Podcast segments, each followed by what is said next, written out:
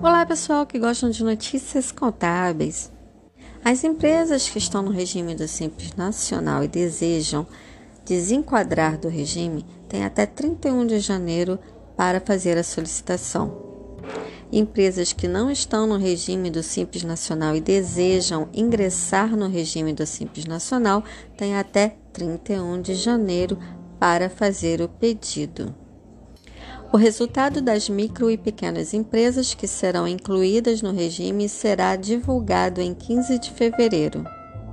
As empresas que forem aceitas e já estiverem em atividade serão incluídas de forma retroativa no Simples, considerando a partir do primeiro dia de 2022.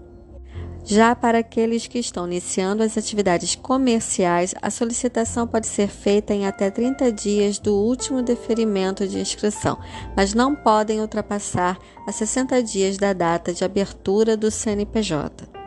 Empresas que queiram ingressar no Simples Nacional, mas que tenham pendências impeditivas, poderão fazer a regularização dessas pendências até o vencimento do prazo para a solicitação da opção. As empresas que já estão no regime do Simples Nacional não precisam fazer a renovação no mês de janeiro. Se a sua empresa não está no regime do Simples Nacional e você pretende ingressar no regime do Simples Nacional, procure seu contador e faça isso no mês de janeiro. Da mesma forma, se você já está no regime do Simples Nacional, mas quer sair desse regime, procure seu contador para iniciar a solicitação no mês de janeiro.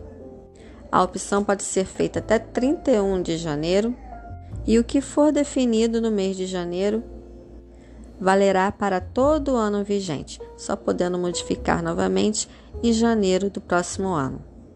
Essas foram as dicas contábeis com Cristiane Guiô Cardoso de hoje e até a próxima. Tchau!